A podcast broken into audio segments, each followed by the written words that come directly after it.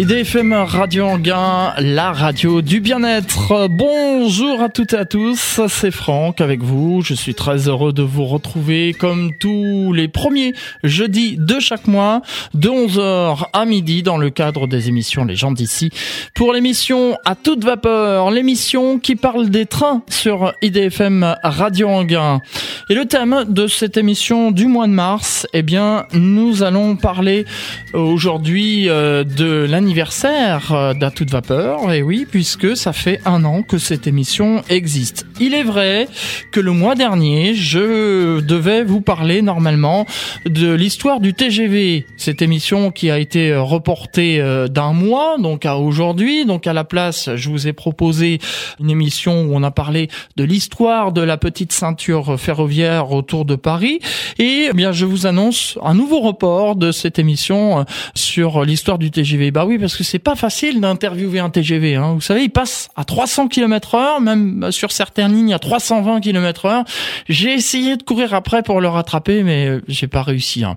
Bon, plus sérieusement, je n'abandonne pas le sujet. Je vous programmerai euh, une émission euh, sur l'histoire du TGV dans les prochains mois, mais je ne préfère pas vous donner de date comme ça. Mais je vous tiendrai bien évidemment au courant. Alors à la place, eh bien, je vous propose une émission best-of en fait, puisque je vous le disais disais il y a un instant que cette émission fête ses un an d'existence. C'est en effet le 3 mars 2016, donc à un jour près, ça fait euh, un an euh, jour pour jour que cette émission est née. Et euh, aujourd'hui, je vous propose donc des morceaux choisis parmi les émissions qui ont eu lieu depuis que cette émission à toute vapeur existe.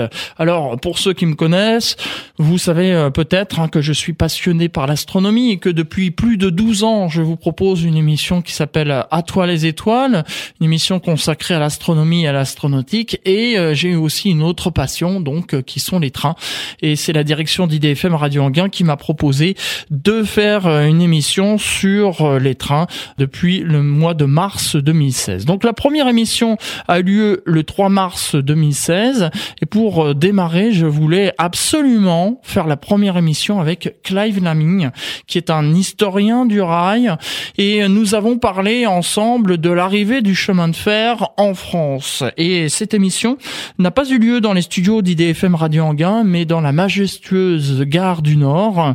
Donc vous allez entendre l'ambiance autour de la gare, euh, l'ambiance ferroviaire, les annonces, mais aussi le piano, puisque nous étions à côté d'un piano. Il faut savoir qu'il y a des pianos dans toutes les gares, dans toutes les grandes gares parisiennes. Je vous propose donc quelques morceaux choisis et euh, on commence tout d'abord par Clive Lamine qui nous raconte l'arrivée du chemin de fer en France. Alors le chemin de fer est arrivé en France, dit-on avec un certain retard. Ce n'est pas l'éternel lenteur française, contrairement à ce qu'on croit, c'est que simplement un pays comme le Royaume-Uni à l'époque avait des fortunes privées assez considérables pour que les gens puissent créer des compagnies de chemin de fer à se trouver dans leur table de nuit. Alors qu'en France, pays plus démocratique, même Louis XIV finalement n'était pas aussi riche que certains aristocrates anglais, eh bien en France, il a fallu pendant dix ans construire des compagnies financières, recueillir de l'argent, faire souscrire des tas de gens à des tas pour des tas d'actionnaires. Autrement dit, la France a mis un certain Et la deuxième raison de ce retard apparent, c'est que la France avait un excellent réseau de canaux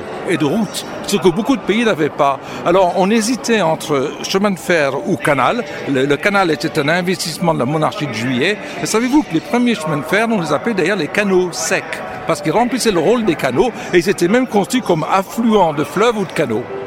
Donc c'était non pas le retard français, mais ce que j'appellerais la prudence française. Et on a fort bien fait. Je crois que le chemin de fer est une invention qui a été créée au, Royaume-Uni. Absolument. D'ailleurs, moi-même, j'ai l'honneur d'être anglais jusqu'à la ligne de flottaison et français au-dessus, puisque je suis né d'un père anglais, d'une mère française, enfance parfaitement bilingue, à Londres puis à Paris. Et le chemin de fer a été créé en Angleterre pour une raison extrêmement simple, c'est que les canaux étaient à très petit gabarit, et quand il a fallu transporter des grandes quantités de charbon, il a bien fallu créer des chemins de fer. Mais vous savez, les chemins de fer existaient depuis plusieurs siècles au Royaume-Uni. On dit souvent que c'est 1804, euh, le chemin de fer de Trévitique mais au XVIIe siècle, il y avait déjà plus de 800 km de chemin de fer dans les usines, dans les mines, et c'était tiré par des chevaux. Autrement dit, c'est quelque chose d'extrêmement vieux disons que l'inventeur du chemin de fer moderne, Stephenson, a conjugué la locomotive à vapeur et le chemin de fer, qui existaient séparément. Les locomotives à vapeur, c'était les machines de vapeur des mines qui servaient à l'exor de l'eau, vous voyez, et les, rails, quant à eux, en bois ou en fer, existaient depuis un temps immémorial. On en a même connu dans l'Antiquité pour l'isthme de Corinthe, qui faisait traverser l'isthme au bateau, qui, toute voile dehors, roulait sur des rails en marbre, vous voyez, avec des roues en bois. Donc, de quand date le chemin de fer Personne ne le sait exactement. Mais disons qu'en 1810, le système est au point. En Angleterre, au Royaume-Uni, enfin l'Angleterre qui en est une partie, il y a déjà un très bon réseau de plusieurs milliers de kilomètres vers 1830. Et en France, le premier chemin de fer moderne, on peut dire, c'est celui de Lyon à Saint-Étienne, avec, euh, vous savez, Marc Seguin, qui est ouvert en 1833. Mais il y en a eu d'autres avant. Il y en a eu un en 27 euh, avec Bonnier, qui est un ingénieur, qui avait d'ailleurs fait, qui avait demandé au roi, au roi Louis XVIII, l'autorisation de faire un chemin de fer. Donc vous voyez, c'est apparu un peu partout en même temps, comme les grandes inventions.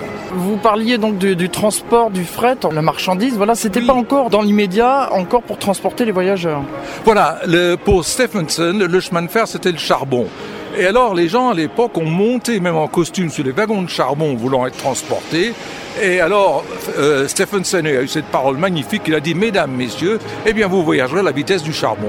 Et les trains de voyageurs étaient d'ailleurs tout à fait ignorés.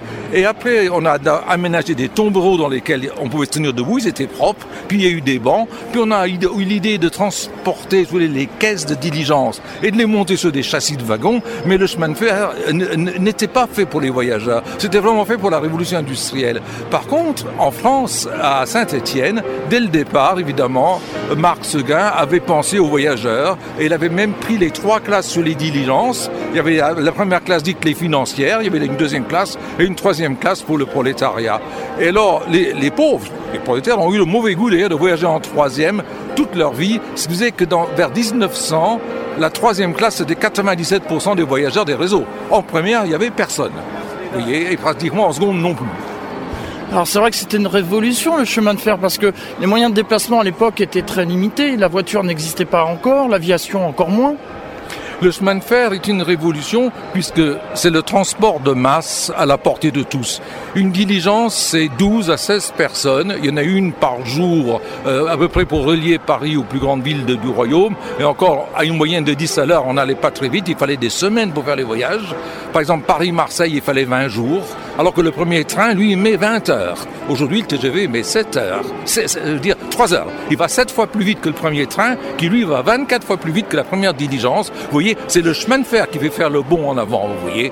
Et alors, effectivement, il y a une demande telle que personne n'a pratiquement prévu cette demande. Et les compagnies, en France comme au Royaume-Uni, sont submergées devant la demande. Alors tout le système, peu à peu, est bloqué. Il est saturé comme en informatique. Vous savez, les chemins de fer marchaient avec des signaux à main, des cornes, des trompettes, des sifflets, des drapeaux. On s'entendait plus dans les gares tellement il y avait de trains. Et il a donc fallu aussi quelques très belles catastrophes pour que vers 1840, on commence à organiser tout ça. Et en France, c'est la loi du 11 juillet 42 qui organise définitivement les chemins de fer en disant qui fait quoi, et en particulier, l'État prend en main les choses et concède à des compagnies privées le droit ou non d'exploiter une ligne de chemin de fer. IDFM 98 FM. C'est l'émission à toute vapeur et c'est les meilleurs moments de cette émission puisque nous célébrons aujourd'hui les un an d'existence de l'émission à toute vapeur et vous avez pu entendre Clive Laming, historien du rail. C'était la toute première émission à toute vapeur. Je vous propose tout de suite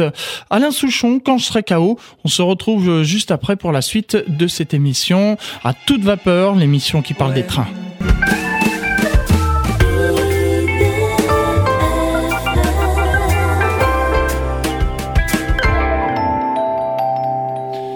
C'est l'émission à toute vapeur, l'émission qui parle des trains sur EDFM Radio Anguin tous les premiers jeudis de chaque mois. C'est une émission un peu spéciale aujourd'hui, spécial anniversaire puisque ça fait un an que cette émission existe et euh, pour euh, célébrer un peu l'événement, je vous propose des extraits d'émissions qui ont eu lieu durant euh, ces, ces un an d'existence. Alors après avoir écouté un extrait de l'émission avec Clive Hamming, eh bien le mois suivant en avril, j'ai invité Christian Fonnet qui est ancien membre de l'association Rail et Histoire, pour parler de la gare de Paris-Saint-Lazare et de son histoire. Parce que c'est vrai que dans cette émission à toute vapeur, eh bien, on s'intéresse beaucoup à l'histoire, l'ancien temps, plus que le moderne.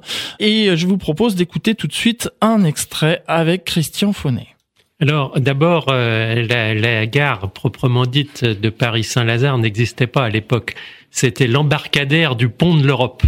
Parce que la gare était située à peu près, vous voyez, où est située la place de l'Europe à Paris en étoile là. Tout à fait. Et euh, la ligne n'allait pas d'ailleurs jusqu'à Saint-Germain, elle n'allait jusqu'au PEC parce que Saint-Germain étant sur la terrasse, euh, les moyens de, traction de l'époque, 1837, ne permettaient pas encore d'aller jusqu'au bout. Donc en fait, la ligne Paris-Saint-Germain était amputée, si l'on peut dire, à ces deux terminus. Hein. Ce n'est qu'à partir de 1843 que la, la, gare proprement dite a reculé un petit peu. Euh, elle s'est retrouvée dans la rue Saint-Lazare. D'où son nom finalement. hein. Mmh. Et en 1854, elle s'est un peu plus élargie en, en allant vers l'ouest. Également en 1867, et elle a pris sa physionomie actuelle à partir de 1886. Alors pourquoi 1886 eh ben c'était à propos de la fameuse exposition de 1889. Et donc euh, la partie est, euh, a, disons, a côté cour du Havre, euh, c'était la partie, disons, la plus ancienne, et, et, la partie la plus à l'ouest, côté cour de Rome, c'était la partie la plus récente. On voit encore d'ailleurs euh, à l'heure actuelle dans la, dans l'architecture interne de la gare, on voit on voit nettement les le raccord entre les, les deux styles de, de charpente euh, métallique. Et alors, euh, en face cette gare a surtout été construit le, le grand hôtel Terminus. Oui. Voilà. Et euh, en ce qui concerne le nombre de voies à quai, ben on est passé de 4, quatre voies à 6 à 8 voies. Et euh, il y avait toujours ce tunnel à dès la sortie de la gare, le fameux tunnel des Batignolles, qui n'a été vraiment démoli qu'à partir de 1900, quand la voie a été élargie en tranchée pendant les 1925-26. On en voit encore euh, un, un, tronçon, un court tronçon. Oui. Hein voilà. Sur le groupe 2, effectivement, alors oui, on explique aux auditeurs que les, les, les voies à Paris-Saint-Lazare ont été découpées en groupes. Alors, on, on, en parlera plus en détail tout à l'heure. Et c'est vrai que le, le, groupe 2, ce qui euh, aujourd'hui euh, relie euh, Paris-Saint-Lazare à Versailles-Rive droite et Saint-Denis-la-Bretèche, passe encore sous passe ce encore tunnel. Donc c'est un reliquat en fait. C'est un reliquat. D'accord. Il faut signaler quand même qu'il y avait eu un accident en 1921 et un train qui avait déraillé sous le tunnel. Donc ça, ça a conduit les pouvoirs publics à supprimer ce, supprimer ce tunnel. Oui, et puis euh, notamment pour élargir... Et élargir, élargir la voie dans la tranchée des Batignolles, puisque maintenant il y a, je crois, il doit y avoir huit voies en tranchée. Quelque chose comme ça. Je crois qu'il y en a une dizaine, oui, même. Alors voilà dont donc deux en tunnel, effectivement. Dont deux en tunnel, oui, tout à fait c'est les, les, origines de, de la gare de Paris-Saint-Lazare. J'aimerais qu'on revienne un petit peu en arrière sur cet embarcadère de l'Ouest, donc qui était euh, sur euh, la place de, de l'Europe. Sur l'embarcadère de l'Ouest, la seule direction, c'était bien le PEC. Hein. Euh. Voilà, c'est ça, avec correspondance après pour pour Saint-Germain pour Saint-Germain, d'accord. Et la correspondance au PEC pour le pour Saint-Germain ne se faisait pas en train. C'était c'était quel moyen Il y a eu un, un système qui s'appelait un chemin de fer atmosphérique, qui était une espèce de, de, pompe à vélo, quoi, en fin de compte, et on aspirait une sorte d'ascenseur où on faisait le vide, et ça permettait à, à monter et à faire monter les, les voyageurs. Bon. Et et la, la, rampe, le chemin de fer a atteint Saint-Germain quelques années après, et la rampe était quand même assez sévère. Hein. Au début, en plus, il n'y avait pas euh, entre Paris, enfin l'embarcadère de Paris et jusqu'au PEC, il n'y avait aucune gare. Hein. C'était en, en, ligne directe. Euh, il y a dû, oui, il y a dû y avoir quand même quelques quelques arrêts plus intermédiaires oui. plus tard. Oui, c'est oui. ça.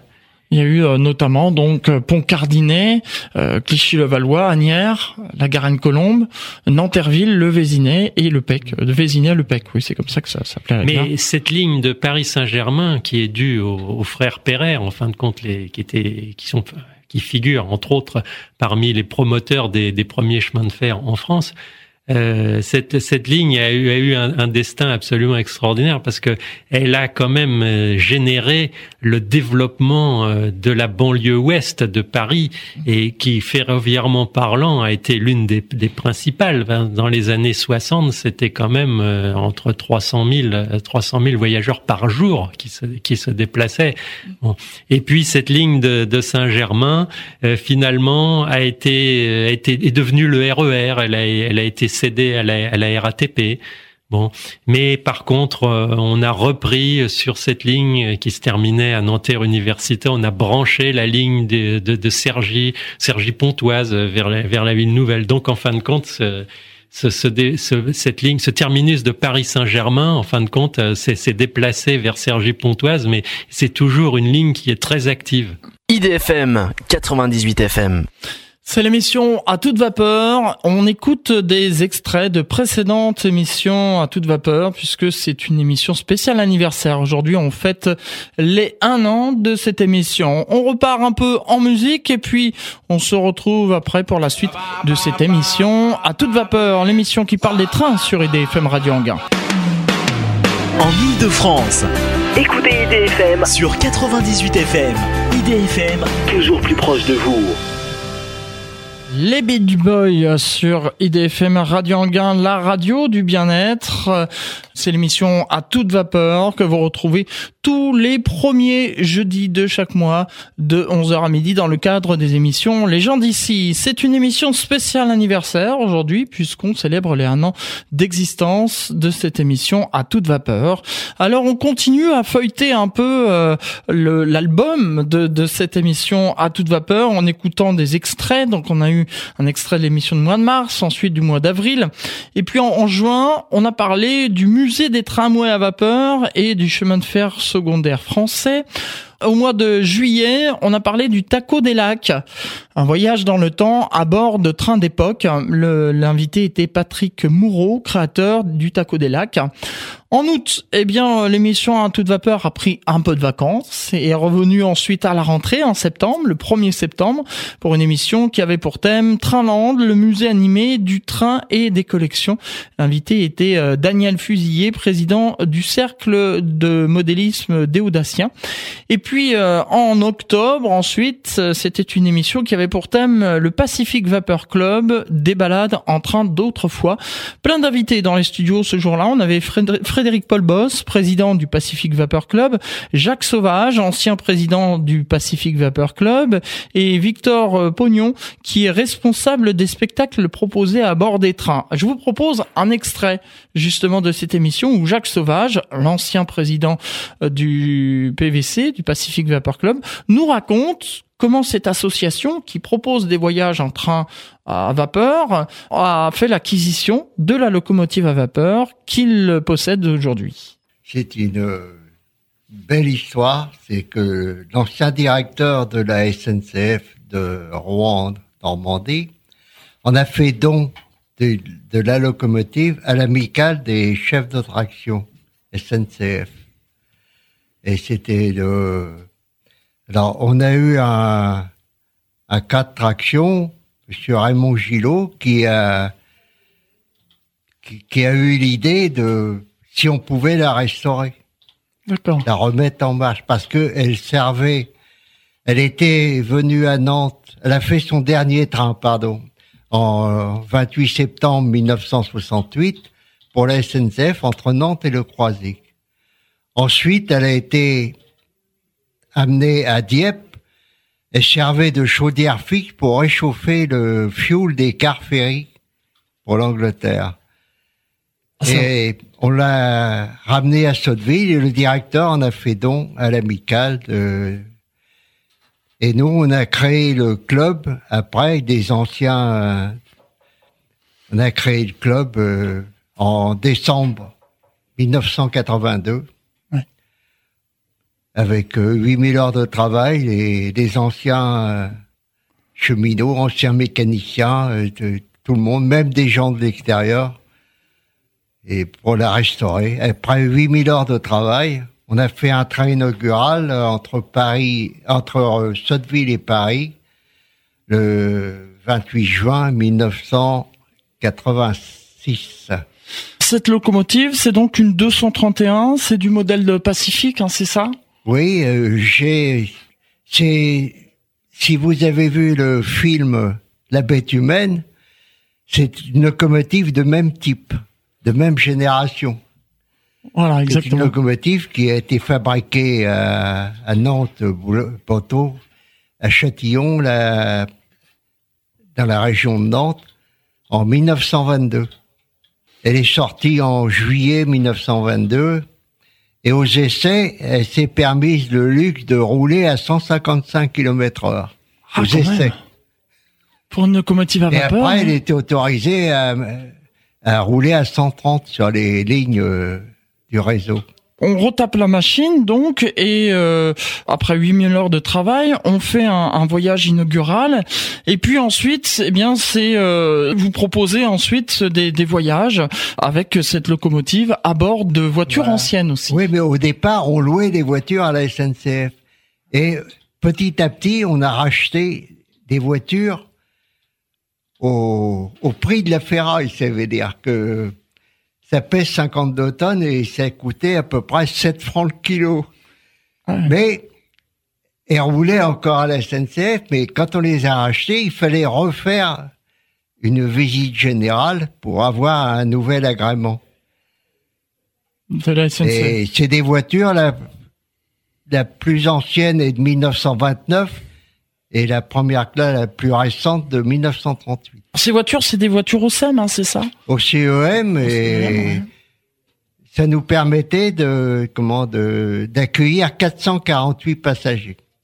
Vous avez votre fief donc à Sotteville-les-Rouen en fait. Hein. C'est là, euh, c'est là que se trouve le, siège de l'association, c'est ça?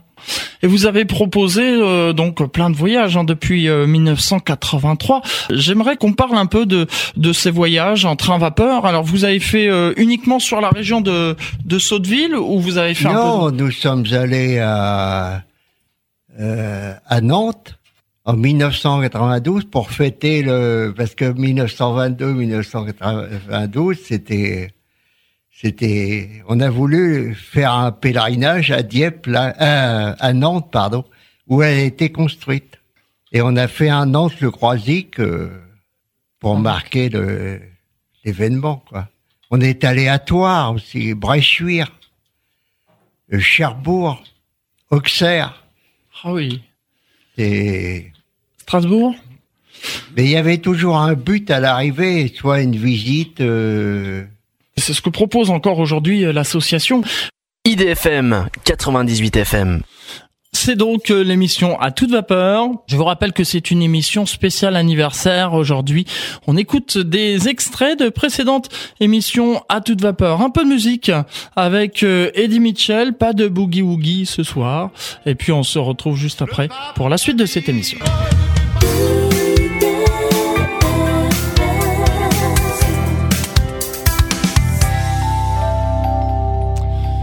C'est l'émission à toute vapeur, l'émission qui parle des trains sur IDFM Radio Anguin, chaque premier jeudi de chaque mois de 11h à midi dans le cadre des émissions Les gens d'ici. C'est une émission spéciale anniversaire aujourd'hui en vous reprogrammant des extraits de précédentes émissions. Et après avoir euh, écouté un extrait de l'émission mois d'octobre, eh bien, on va écouter maintenant un extrait de l'émission qui a eu lieu en novembre. Le thème était les locomotives à vapeur de la SNCF.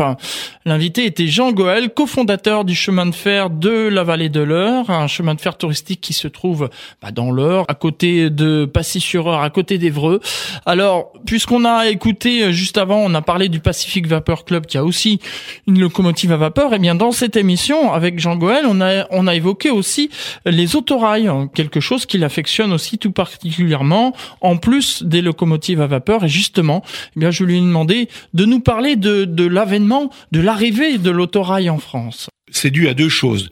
Tout d'abord, le développement de la technologie pendant la guerre de 14-18, et puis surtout le fait que le charbon et la main-d'œuvre coûtant de plus en plus cher, les compagnies pour exploiter les petites lignes se sont euh, décidées à employer la traction autonome. Alors tu as, vous avez parlé de de la traction thermique. Il faut savoir que il a existé également des autorails à vapeur.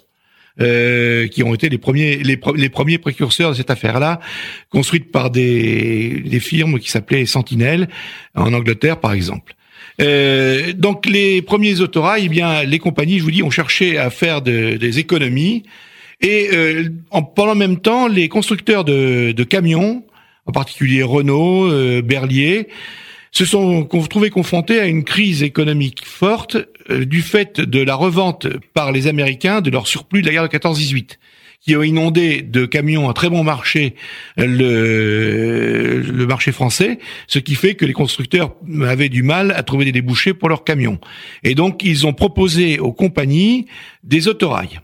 Alors, qu'on a appelé longtemps euh, autorail, c'est une euh, appellation qui date des années 25-30 à peu près. Alors, les principaux constructeurs, alors des autorails, on les a utilisés d'abord sur les petites lignes avec des faibles capacités, et puis de plus en plus sur des grandes lignes. Alors au début, ce sont des constructions légères qui ressemblent énormément euh, à des véhicules euh, routiers à tel point que sur certaines lignes à voie métrique, ce sont des camions GMC qu'on a transformés tout bêtement en autorail. Et puis petit à petit, l'autorail devient, euh, avec Renault en particulier, un véritable euh, un véhicule ferroviaire, avec tout ce que ça comporte de contraintes de, de sécurité, de châssis et ainsi de suite. Alors, les principaux constructeurs d'autorail, le principal constructeur d'autorail en France, c'est Renault. Mais dans l'imaginaire populaire, l'autorail, c'est la Micheline. Alors la Michelin, c'est quand même un sacré coup de pub de la de la de la compagnie de la firme Michelin qui avait inventé le concept de du train sur pneu.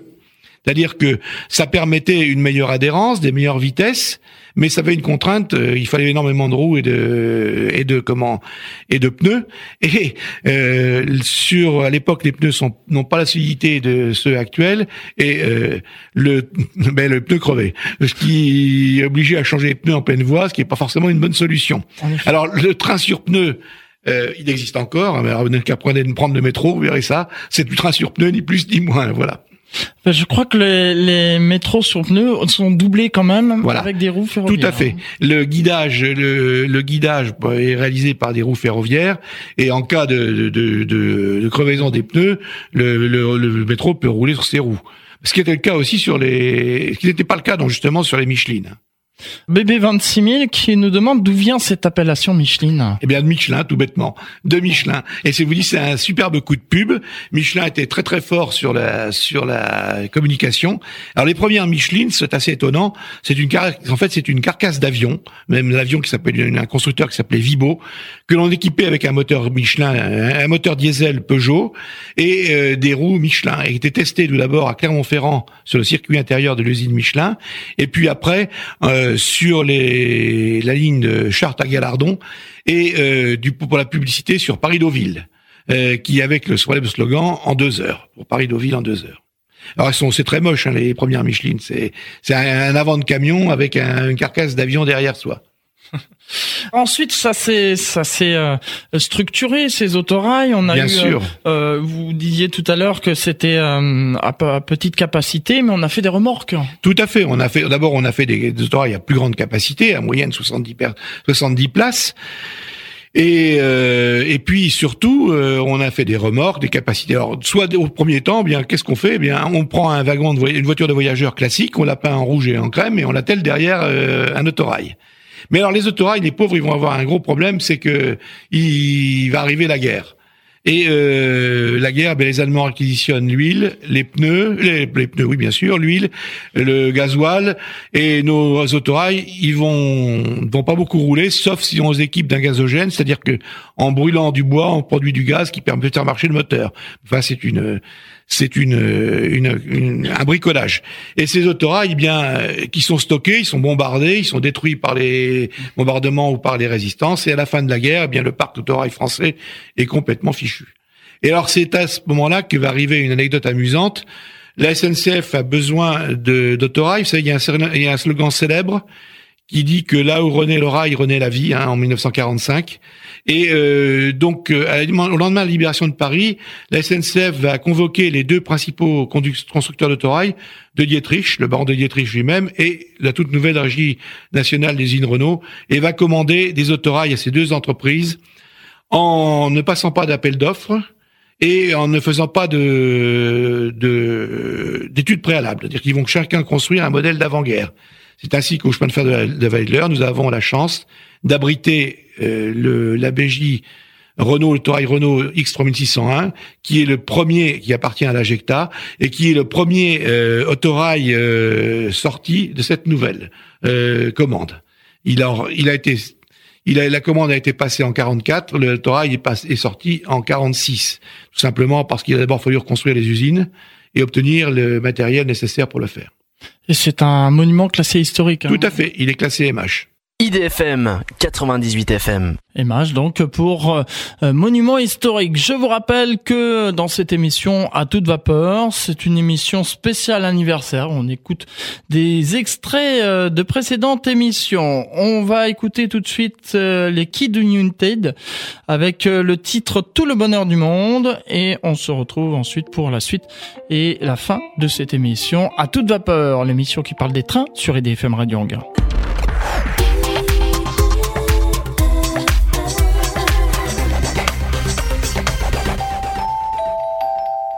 C'est l'émission à toute vapeur, l'émission qui parle des trains sur IDFM Radio Anguin, tous les premiers jeudis de chaque mois, de 11h à midi dans le cadre des émissions Les gens d'ici. On célèbre les un an d'existence de cette émission et à travers un voyage parmi les précédentes émissions qui ont lieu depuis un an.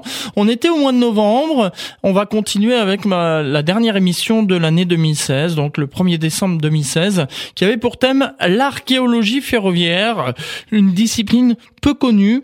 Je recevais comme invité par téléphone Jean Randé, qui est archéologue ferroviaire et euh, qui nous parle un peu de cette discipline. On écoute tout de suite un extrait. Euh, en fait, les cas que vous citez, euh, donc de de routes, de, de voies vertes, hein, puisque c'est il y a pas mal d'anciennes lignes qui ont été transformées en voies vertes. Aussi, c'est vraiment le, le cas idéal de pour euh, retrouver des tracés, parce que donc les, en fait les, les emprises ont été euh, préservées, euh, donc même si elles ont été transformées. Euh, ce qui est beaucoup plus compliqué en fait, c'est pour euh, des lignes qui ont complètement disparu en fait du paysage, c'est-à-dire euh, bon soit effectivement en zone rurale où maintenant ben voilà c'est des champs. Alors en plus il y a eu le, le remembrement qui est passé là-dessus, donc il n'y a plus aucune trace sur le terrain.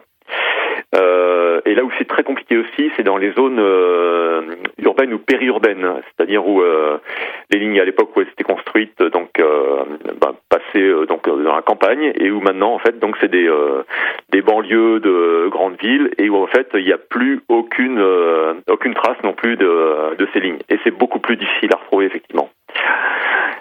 Justement, on va en venir à votre atlas dans un instant parce que c'est vrai que des fois c'est difficile à trouver. On a des à peu près, euh, on retrouve des anciennes cartes euh, routières où les lignes sont dessinées, mais c'est vrai que moi, d'ailleurs, en tant qu'archéologue ferroviaire, des fois j'ai cherché. Et puis tout d'un coup, eh bien, je trouve un pont voilà, où euh, il y a plein d'arbres, il y a plein de ronces, il y a un petit cours d'eau qui passe sous un pont et finalement ce pont, eh bien, a un écartement à une grandeur suffisante pour le passage d'une voie. Et là, je dis, bingo, j'ai trouvé.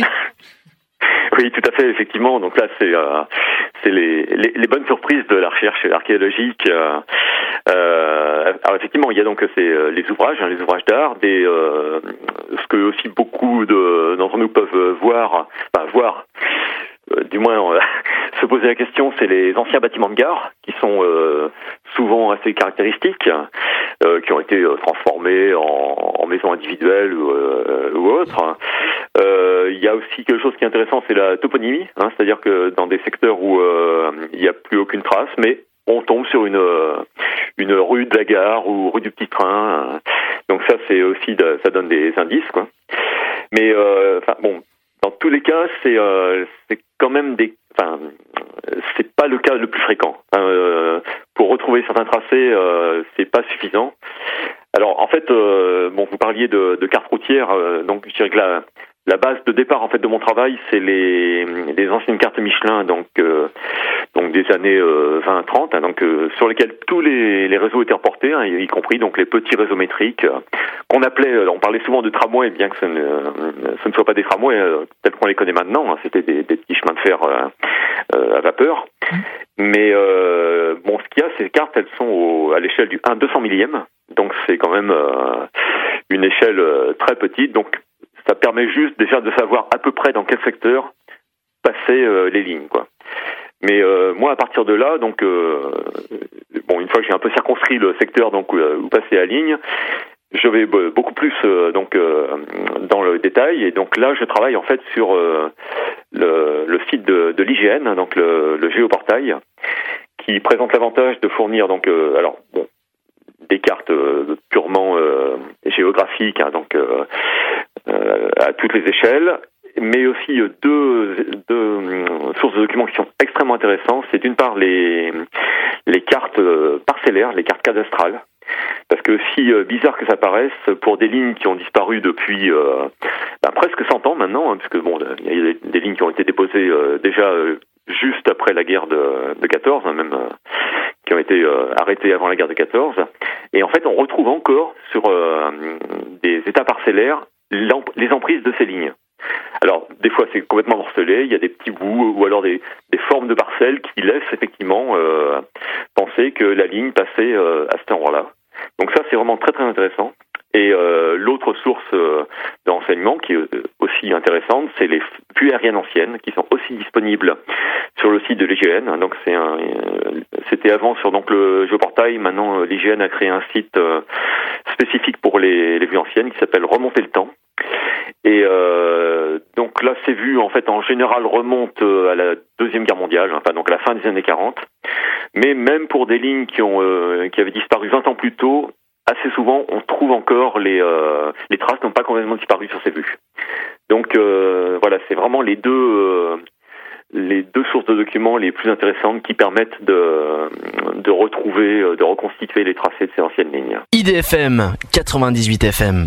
C'est l'émission à toute vapeur et c'était donc un extrait de l'émission à toute vapeur du mois de décembre. On parlait de l'archéologie ferroviaire, la recherche de traces d'anciennes lignes de chemin de fer ayant existé jadis et aujourd'hui disparu. Un dernier morceau de musique avec euh, Michael Jackson et l'excellent titre Her Song.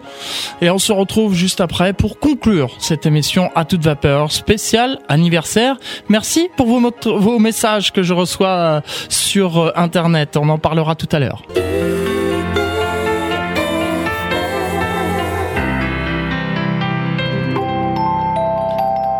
Quel morceau, mais quel morceau Ah oui, vous l'avez remarqué, hein, j'adore ce morceau de Michael Jackson. Her Song, c'est l'émission à toute vapeur qui touche à sa fin. C'était une émission spéciale anniversaire aujourd'hui puisque c'est le 3 mars 2016 qu'a lieu la toute première émission à toute vapeur et je vous ai proposé pendant une heure des morceaux choisis parmi de précédentes émissions. Alors il y a eu plus d'émissions que ça en un an, mais j'avais pas assez de temps pour choisir parmi toutes les émissions, mais vous pouvez les retrouver en podcast. Hein. Vous tapez sur Internet à toute vapeur. Il y a des podcasts. Vous avez toutes les émissions podcastables. Et il faut savoir que l'émission du mois dernier, vous le savez, c'était l'histoire de la petite ceinture ferroviaire. Là, je vous propose pas d'extrait. C'est trop récent. En tout cas, je voudrais remercier tous celles et tous ceux qui ont réagi sur Internet. Sibic, qui est un, un auditeur assidu et qui réagit à chaque émission sur Internet, qui souhaite un bon anniversaire à l'émission à toute vapeur. Il n'y a pas d'émission à ma connaissance sur les trains à la radio. Merci encore à IDFM Radio Anguin et son animateur de proposer cette émission vivement la prochaine. Et pourquoi pas une visite dans les studios? Bah oui, pourquoi pas, Sibic, hein, il y a moyen de, de prendre contact au 01 34 12 12 22 et on se mettra d'accord ensemble. On parlera euh, bien sûr du TGV prochainement. Hein. Vous savez, on devait en parler aujourd'hui, mais cette émission est repoussée de quelques mois. Je vous tiendrai informé hein, sur euh, euh, la date de cette euh, prochaine émission. D'autres messages aussi que euh, j'ai reçus sur internet et notamment il y a Stéphane qui dit bravo à l'émission à toute vapeur, je n'en manque aucune et quand je la manque, je peux les écouter par internet. Merci de les mettre gratuitement à disposition. Voilà, merci beaucoup Stéphane. Merci pour tous vos messages. Je remercie également eh bien tous les invités d'Atoile les étoiles d'À toute vapeur, pardon, notamment Jean-Emmanuel on a euh, aussi euh, Jean Randé, Jean Goël, euh, Frédéric Paul Boss, Jacques Sauvage, Victor Pognon, on a Daniel Fusillier, Patrick Patrick Moreau, on a aussi Christian Founet et bien sûr Clive Lamigne. Je remercie aussi la direction d'IDFM Radio Anguin de m'avoir donné la possibilité de faire cette émission. La direction des lignes LAJ à Paris-Saint-Lazare qui soutiennent cette émission à, toute vapeur. Également la direction de Paris Nord et, tous les cheminots sympathiques qui m'envoient des messages. Voilà. Merci en tout cas à toutes et à tous. Dans un instant, vous allez retrouver la suite des programmes d'IDFM Radio Anguin, notamment le journal de Radio France Internationale, suivi du journal de la mi-journée, et puis la suite des programmes. Quant à nous, on se retrouve, eh bien, le troisième, le quatrième jeudi du mois de mars euh, pour l'émission À toi les étoiles, et on parlera euh, notamment eh de, quelque chose qui va euh, vous passionner sûrement, c'est l'hypertélescope. Voilà, soyez au rendez-vous, et sinon, rendez-vous début avril pour une nouvelle émission d'À toute vapeur. Merci pour votre fidélité et bonne journée à l'écoute d'IDFM Radio Anguin.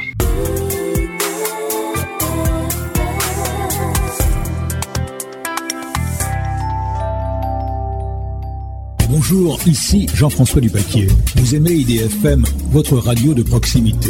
Pour une contribution modique, rejoignez-nous en devenant membre bienfaiteur de notre association et participez à la grande aventure de la radio. Renseignements à IDFM, 26 bis rue de Mora, 95 880 Anguin-les-Bains ou 06 03 03 11 40.